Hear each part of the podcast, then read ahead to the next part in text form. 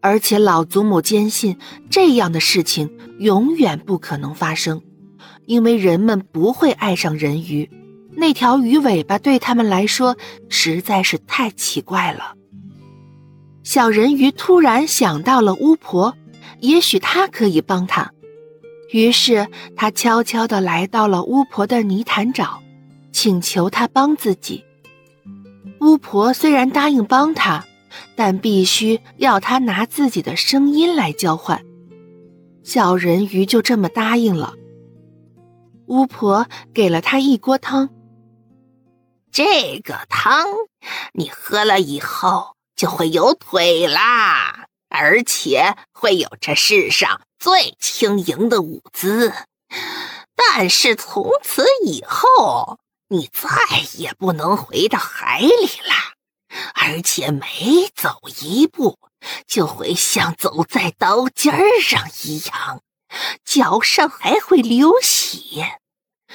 如果那个爱你的人和别人结婚，第二天早上你就会化成海上的浮沫，知道了吗？于是，小人鱼拿着这锅汤离开了。他再也不敢回到父亲的宫殿里去了，因为他已经变成了一个哑巴。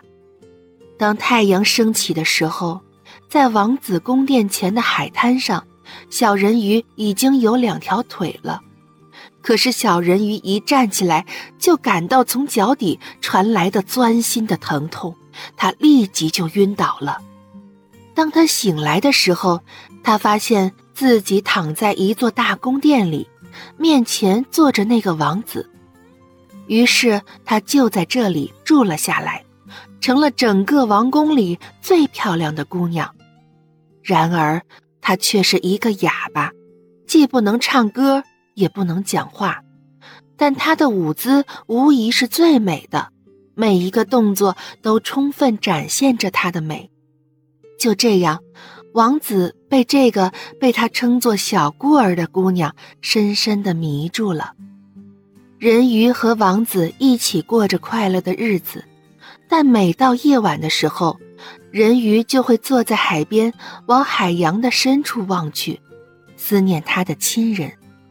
每天夜里，他的姐姐们手挽着手来看他，他们为他唱着凄楚的歌，而在远远的海面上。很久不曾浮出海面的老祖母和海王也在望着他，可是王子虽然爱她，却没有娶她的念头。没过多久，大家传说王子快要结婚了，他未来的妻子是邻国国王美丽的女儿。小人鱼和王子一起去看这位公主。当公主从大殿后走出来的时候。王子惊呆了，因为这就是他心目中救他的那位姑娘。于是，他把对小人鱼的爱放到一边去了，全心全意地看着他的新娘。可是，小人鱼的心里却充满了忧伤。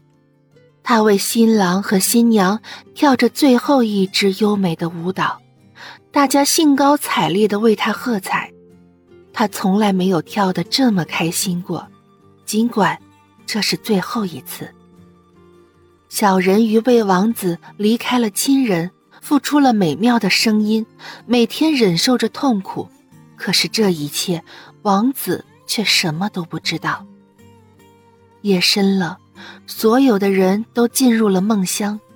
小人鱼在甲板上等待太阳升起。这时。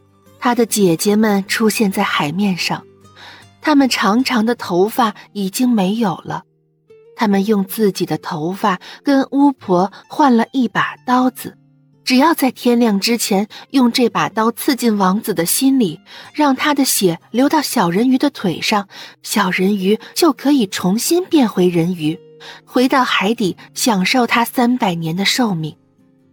朝霞渐渐的变得越来越亮了，小人鱼揭开了帐篷上紫色的帘子，他弯下腰去，在王子漂亮的脸庞上吻了吻，然后把刀子抛向大海，自己也纵身跳入海里。